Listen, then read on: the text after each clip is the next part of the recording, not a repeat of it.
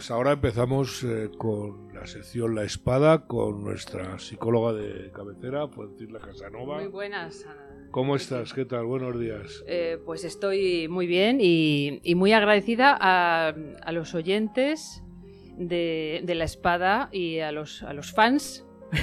Tienes, tienes eh, unos hay cuantos. cuantos fans, cuantos, sí, hay, fans. Y bueno, quiero hacer una mención a, Pilar, que yo creo que es la presidenta del, club de fans. Muy bien. Pilar. Pues nada, Pilar. Y les doy las gracias y a los que siguen por internet, eh, pues pedirles que, den un like. Un y like, que, un saludo. Y que se suscriban. Vamos a, vamos a movilizarnos más en internet. Vamos a movilizarnos, sí. La, gente lo escucha, pero luego dar like, eh, y eso ayuda ¿no? a posicionar los programas. es muy importante. Pero bueno, vamos a, vamos a virar un poco a las redes, porque sin redes hoy eh, no somos no nada. Somos nada ¿no? Sí, sí. Muy bien, ¿de qué vamos a hablar? Eh, pues hoy vamos a hablar de, del suicidio, del, suicidio, en España. Eh, es que me toca hablar de unos temas que, bueno, pero que creo que preocupan y, bueno, a toda gente de bien le preocupa el número tan, tan brutal de suicidios que hay en España y sobre todo a partir del, del 2020 ha habido un incremento y, mm, muy importante de suicidios. Este, este tema me lo sugirió un amigo eh, es un poco reticente a hablar, pues es un tema muy complejo y, bueno, el tratamiento que se da al suicidio en los medios de comunicación es muy simplista, ¿no? Es muy reduccionista.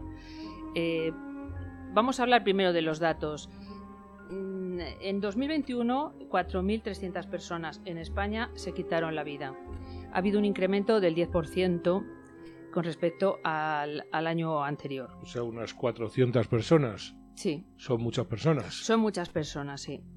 De hecho, 11 personas eh, al, día se suicidan, en, se suicidan en España, de las cuales una es un menor de edad. Lo cual es eh, terrible, ¿no? Terrible. Sobre todo lo que se refiere a, bueno, todos son terribles, pero el menor de edad, un menor de edad diario muere en España. Mm, según los datos del INE, em, bueno, un incremento del 1,8% en, en hombres y del 1% eh, en mujeres. Se suben más los suicidios de hombres que de mujeres. Sí, sí casi el doble. Eh, de eso hay varias, hay varias razones. Eh, en primer lugar, una razón biológica, la diferencia de sexos. si decimos esto, a un profesor le han llevado a la, le han puesto una multa de 9.000 euros por decir en clase, un profesor de biología, que dos sexos. ¿De verdad? De verdad, sí. De abogados cristianos le ha defendido, pero aún así el, juez le ha puesto una multa de 9.000 euros. ¿Pero en dónde?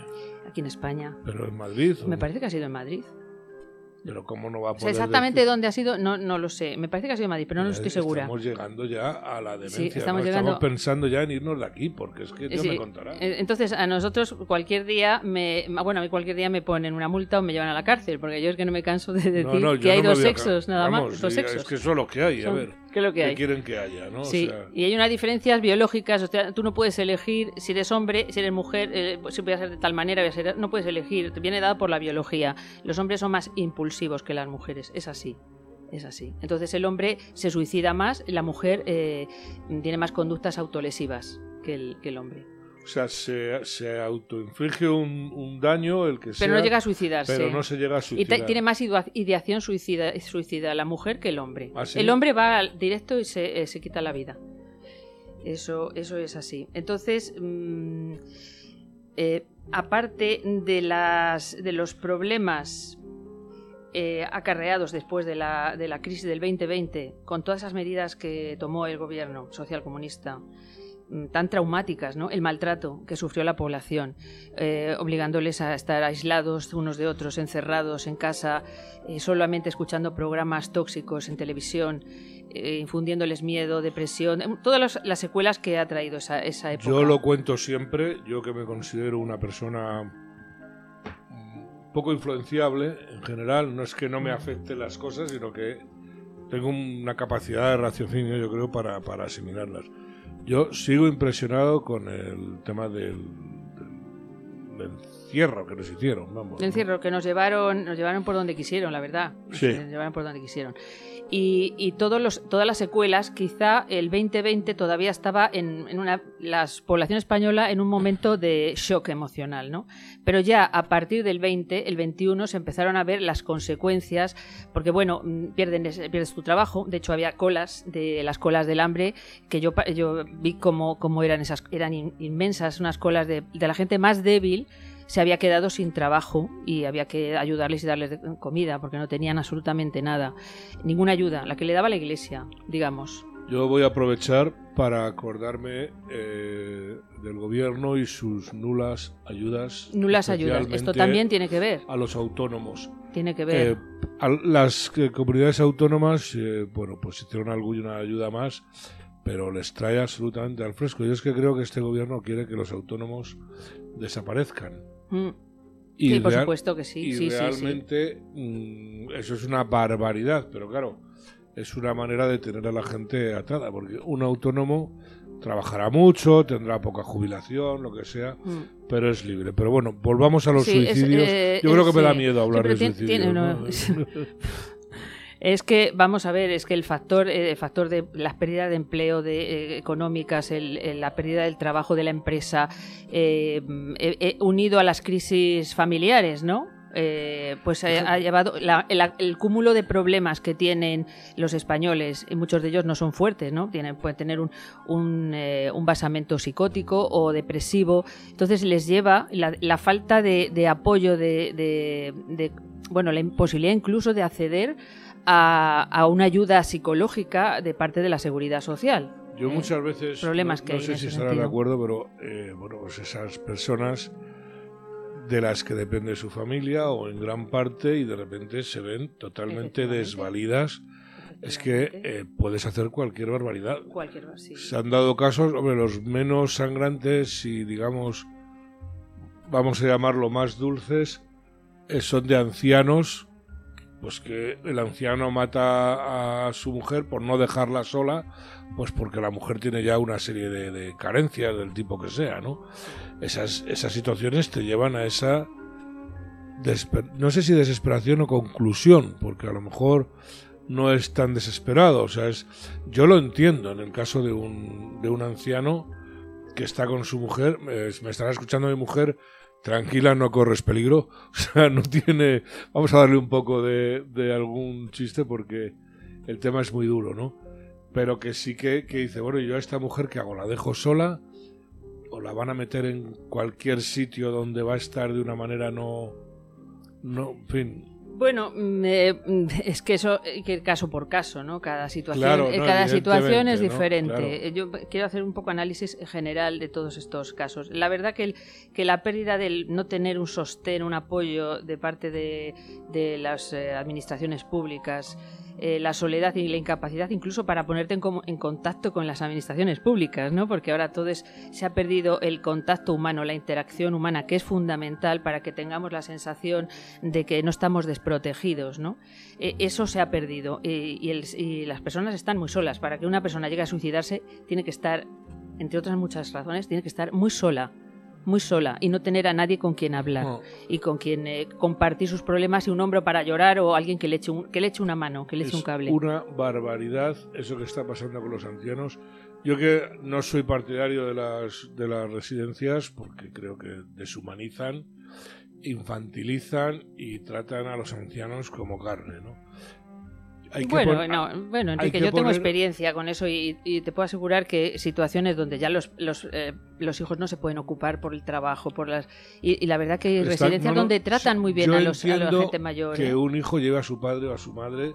Les tratan muy bien. A una ¿eh? residencia. Muy bien. es imposible tener un trato personalizado en una residencia. y eso, una persona que, digamos, se encuentra desvalida, no puedes yo soy mucho más partidario de generar una asistencia domiciliaria. Bueno, sí. Que no se usa para nada.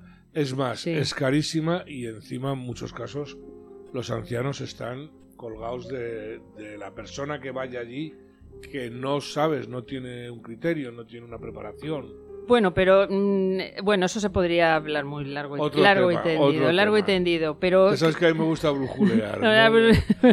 bueno, yo quisiera seguir porque este este tema es realmente muy grave y yo quiero profundizar, no me voy a quedar con lo que dice el psiquiatra del Gregorio Marañón que bueno le culpa a, las redes sociales de los eh, bueno los eh, efectivamente los adolescentes están son los más perjudicados en cuanto a las cifras en cuanto al, recurso del suicidio. Mm, los adolescentes entre, entre los 10 y 14 años eh, el suicidio crece en un 134% un 134%. 10 años, ¿cómo te puedes 10 y 14 años. ¿Cómo te puedes esa edad? Bueno, es una etapa muy complicada de la preadolescencia, donde se están produciendo todos esos cambios hormonales, donde le empieza eh, la rebeldía frente a los padres, frente a sobre todo a la figura paterna, el deseo de autoafirmación, el deseo de ser aceptado y valorizado por los, eh, por los iguales. Eh, entonces es una época muy difícil, muy conflictiva y, hay otros muchos factores. Ya la época de por sí... un 134% sí, yo, yo, voy a, yo, voy a, decir lo que yo pienso, lo que yo opino de esto, porque es un tema bastante complejo. No se puede decir, como dicen eh, los psiquiatras del Gregorio Marañón, porque es cierto que los centros sanitarios están saturados de casos de adolescentes con ideas suicidas y conductas autolesivas. Eso es cierto pero no se puede decir, como dicen los psiquiatras, que es un cambio cultural en el cual los adolescentes eh, se exponen a una nueva situación ambiental producida por las redes sociales. Estoy diciendo lo que dicen ellos. Em, las redes sociales. Eh, vamos a ver, es cierto que están sometidos a la aprobación por sus iguales en las redes sociales em, y que hay adolescentes que son vulnerables, que son vulnerables. Pero espera, espera, Enrique, espera un poco. Pero espero. Déjame que lo desarrolle. Espero. Te dejo, venga. Voy a desarrollar. Pero eso, eso es eh, el factor, eh, digamos, desencadenante. Lo que hay fuera, ¿no? Tendemos a poner fuera la responsabilidad de nuestra propia responsabilidad. Y yo diría que es un problema eh, de la sociedad. Hay que poner también en relación cifras, ¿no? Por ejemplo, ¿Cuántos divorcios y anulaciones, cuántas disoluciones matrimoniales se han producido en el 2021? Y han sido 90.582 disoluciones y divorcios, de los cuales, eh, en los cuales el, un 60% se le da la, custodia a uno, solo de, a uno solo de los cónyuges y no la, la compartida. La compartida solo se le da a un 43%. Eso es un tema. Un 43%. Eh, un 43%. pero hay una correlación entre. Vamos a ver, sobre eso, eso no, yo no tengo informe de que correlacione, pero yo voy a, basarme en mis conocimientos de psicología, de todos los años que yo llevo de además psicoanalíticos, me voy a basar en eso. Y lo que dicen psicólogos, psicoanalistas tan, eh, tan prestigiosos como John Bowlby, que habla del apego, habla de la interacción John Bowlby hable de la necesidad de la interacción. Yo se lo recomiendo a los padres que van a tener hijos primerizos que lean El apego de John Bowlby, porque aun siendo psicoanalista es bastante entendible para que comprendan eh, qué conductas tienen sus hijos y qué importancia tienen esas conductas y que se tienen que mantener a lo largo de toda la vida. O sea, la interacción con los padres se tiene que mantener a lo largo de toda la vida. Déjame, ahora sí, déjame un poquito. Vamos a ver, porque yo tengo en la cabeza, normalmente a partir de esa edad, esa preadolescencia, digamos, la socialización se sale de la familia y entras en los grupos de... No, no, no, perdona. Es, la socialización empieza cuando... Eh, bueno, la socialización viene de tu padre. a partir del segundo año de vida, el padre tiene que tener el protagonismo y la madre ceder o sea, la madre ha desempeñado una función importantísima. Pues otra cuestión que Pero a partir de los dos años, el padre tiene que eh, tomar las riendas y la madre ceder ese, que muchas veces las madres no ceden, no, no, ceden, no lo ceden. Se apoderan de los hijos y se lo, digamos que se los roban literalmente a los padres. Intentan tener un rol que no es el suyo. Y tienen que tener un rol que no es el suyo. Entonces, el padre tiene, el padre a veces por comodidad tampoco ocupa, o por debilidad no ejerce ese papel, ¿no? Pero eso es lo que tiene que ocurrir es lo más deseable, lo más deseable. Empieza la socialización, cuando el hijo empieza a relacionarse y a ocuparse, a, tratar sus temas con su de padre. De acuerdo. Pero luego llega un momento en que los niños salen de casa. La escuela, la, guardería ya es socialización. Ya, pero a partir de esa preadolescencia, tú, estamos acostumbrados, tú sales un fin de semana y ves los niños en manadas por ahí o ah sí claro las típicas pandillas de esas edades. claro. Es, otra forma o sea empieza en la guardería luego en el colegio. Eso. Y luego ya los iguales la pandilla eh, el, botellón. es a lo que me refiero. Y, iba eh, por por ahí. Por un lado yo no sé si el hecho de vivir eh, pues claro, si tú tienes un padre que vive en Toledo, por ponerte un ejemplo, una madre que vive en Madrid y estás eh, entre Madrid y Toledo, entre una casa y otra. Gravísimo. Eh, claro, porque eso es lo que, a eso voy. Ahí yo, estamos hablando de lo mismo. Sí, a eso voy. Entonces, ese niño no sabe dónde socializarse a partir de una edad. Mm, a partir de una edad pierdes, raro, bueno, con los divorcios y las, y las bueno, que un, mm, un, buen divorcio es mejor que un mal matrimonio. Está claro. Eh, vamos, no estamos eh, diciendo que estemos en contra del divorcio, estamos diciendo que tiene consecuencias muy graves, que no se puede banalizar el divorcio. Mm. Eh, las consecuencias que, bueno, 90.000 divorcios Son es una ¿eh? 582 es una barbaridad, un incremento del 12,6%. Del 12,6%. A mí me parece una locura, vamos. Eh. Es una locura. De los cuales 100.000 niños eh, pasan y sufren y son víctimas de divorcios conflictivos. 100.000 niños al año. Sí, porque un divorcio siempre es un fracaso, eso está claro. Un es un fracaso, siempre es un fracaso. Se haga por una vía vistosa, que son los menos. Sí. Que por una son, los, son, los, menos. son los menos. Por ejemplo, estos que son de que cuando son de mutuo acuerdo, pues eh, se reparten la, la custodia, ¿no? La, custodia compartida suele reflejar un eh, divorcio más o menos amistoso. Ya. Pero cuando se le da a uno de los cónyuges, pues ahí hay algo pasa, ¿no? Algo bueno, esa es otra, sí. Algo eh, pasa. Pero ya incluso aunque la tengan los, los dos, una custodia compartida, pero es lo que te digo, si hay una separación, si, si el padre vive en el quinto A y la madre en el cuarto A, pues bueno, no hay problema, pero son cuatro casos de, un millón, ¿no? Entonces ahí, ahí yo creo que eso afecta un montón. Y luego otro comentario, a ver qué me dices. Yo no sé, con respecto a lo de las redes, ¿no? Yo no sé si los niños están dejando de socializar, o sea, porque hay, hay una enfermedad de, las teclas en muchos chavales, una, de una verdadera adicción, ¿no? Entonces yo no sé si hay muchos chavales que pasan, que es por donde yo iba al principio, de socializarse de esa, en esas pandillas que yo te decía, mm. ¿puede ocurrir algo de eso? Sí, por supuesto. Eh, las redes sociales no es socialización. Las redes sociales es una adicción, las redes sociales es la jungla, para los niños y para sobre todo los, adolescentes que tienen tantos problemas de, aceptación personal, de, identidad, de, eh, que, además pierden sus referentes porque muchos son hijos de padres divorciados donde hay conflictos y donde pierden, pierden claro. claro. Entonces son tremendamente vulnerables mm. a, que las redes sociales aparte del ideal de belleza que plantean, que es algo terrible, el adolescente se preocupa mucho por su cuerpo porque hay mm. muchísimos cambios, se preocupa mucho por su aspecto, pero te proponen un ideal de belleza en las redes sociales que eh, es inalcanzable. Además están eh, las fotos que aparecen están, eh, vamos a decir, tuneadas. Para eso está el Photoshop, ¿no? ¿no? son reales. Y ahora la inteligencia artificial con lo que ya es tremendo, ¿no? Entonces los niños no tienen criterio, un niño, por eso sigue siendo muy inmaduro, un niño de 10, de 12, 14, eh, son muy inmaduros y no saben diferenciar la realidad todavía, la realidad de la fantasía, forman sus propias ideas y necesitan la interacción. Esto es lo que dice John Bowlby, que la interacción, eh, o sea, el apego que se forma entre los 3 y los, eh, los, y los 6 y los 9 meses, en el primer año de vida, con la madre, luego se mantiene con otras figuras como el padre, esa interacción eh, paterno-filial que tiene una función importante que es la supervivencia, contribuir a la supervivencia, defender al sujeto de los, de, los predadores, que se ponga a salvo. Que se ponga a salvo. La han perdido. Muchísimos niños la han perdido. Por esa falta de contacto. Por esa falta de contacto, por esas guerras que hay entre los padres.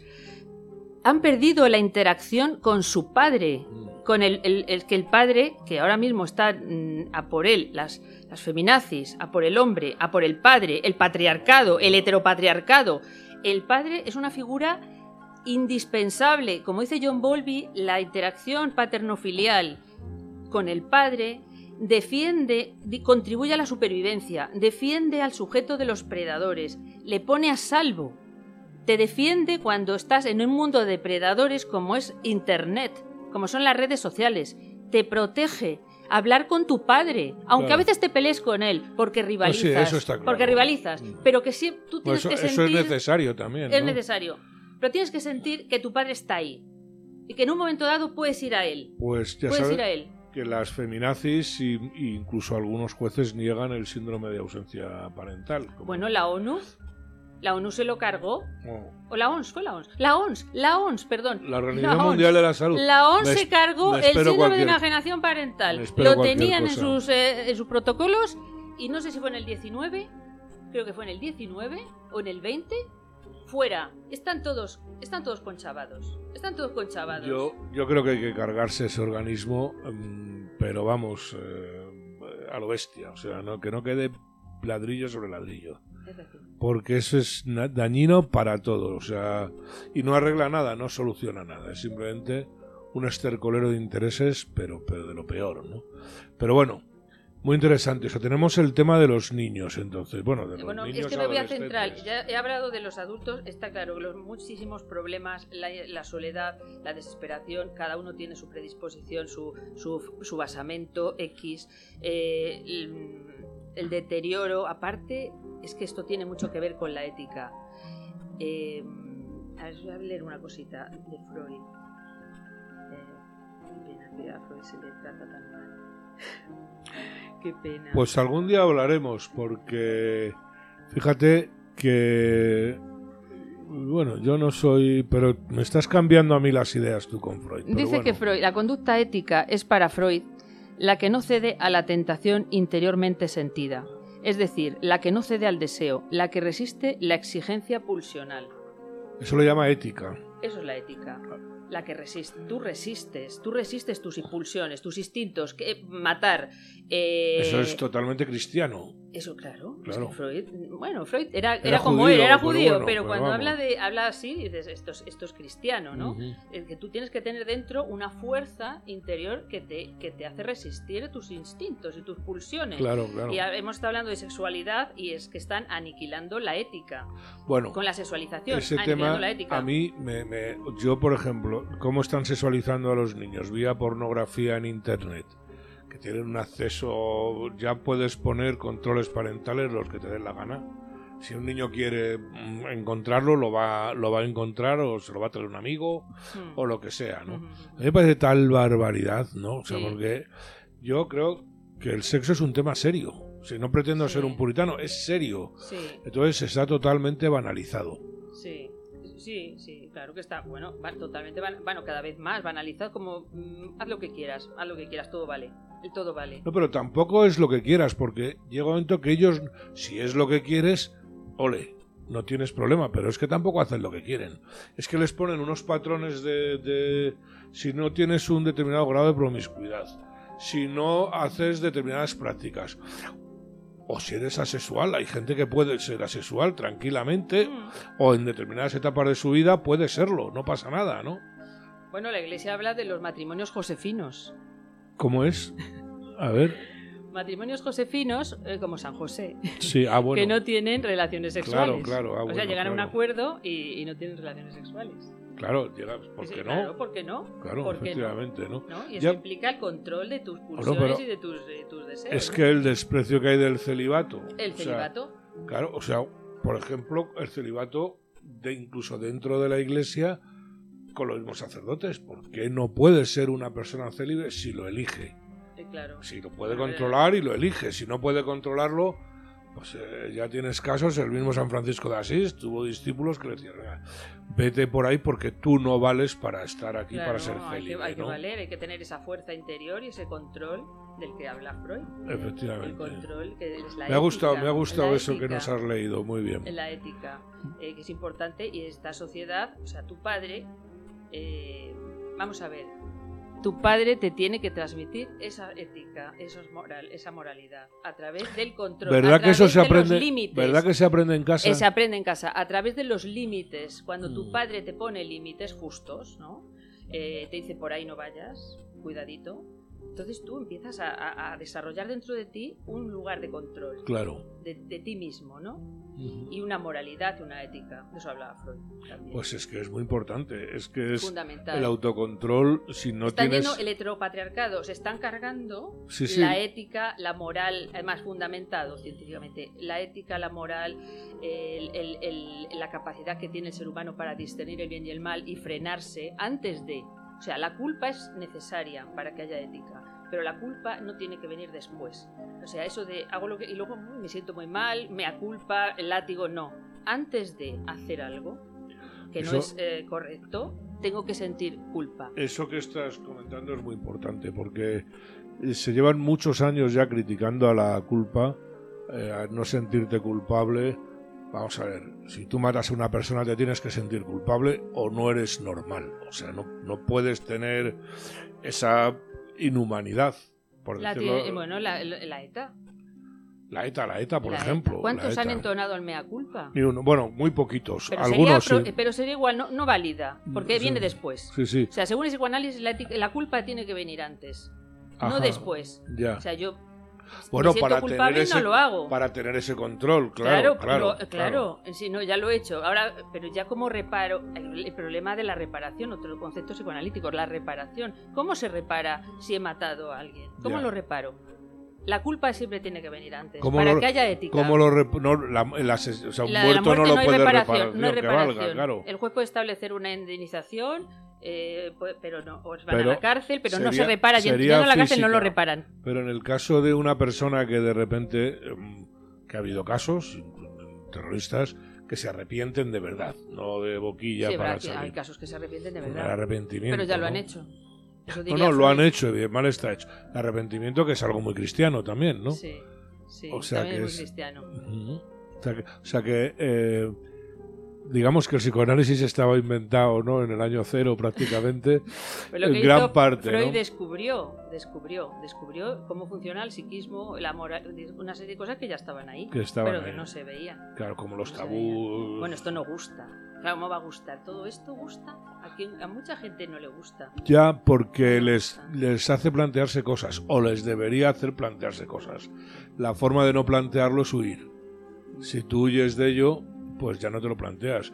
Pero yo lo siento por ellos, porque están perdiéndose algo importante en la vida. O sea, es eh, fundamental, no en la suya y en la de todos los demás, porque para vivir en sociedad hay que tener una ética y hay que tener unos patrones de conducta que, como tú muy, nos dices siempre muy bien, se nos están cargando. Eso que estabas comentando de la crítica del heteropatriarcado, hacer desaparecer. Al padre, la figura paterna, pues derribar, derribar la figura paterna. Hoy estás demostrando muy claramente el, significado que tiene eh, y, las consecuencias que tiene. Nos queda poco tiempo y no te dejo hablar de, de suicidios.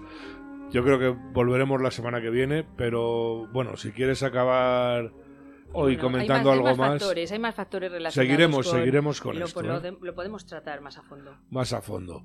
Vale, pues entonces, si te parece bien, lo dejamos hoy aquí. Muy bien. Y no me callo, Francisla, no puedo. ¿no? Además, es que sabes lo que pasa, que a mí me, me apasiona, me apasiona, entre comillas, o sea, todos estos temas, ¿no? No es que me apasionen, es que creo que son tan importantes como estar hablando de los pantalones que lleva Pedro Sánchez o de si es más tonto más listo, ¿no? O sea, bueno, hay que llegar a las causas de por qué pasa, de qué está eh, pasando. Eso es. No quedarnos solo en lo externo. Esto es la madre del cordero, realmente. Exactamente, es la madre del cordero. Muy bien. La espada. La espada, efectivamente, la espada. Pues muchísimas gracias, y la semana que viene continuaremos con los suicidios. Muy bien.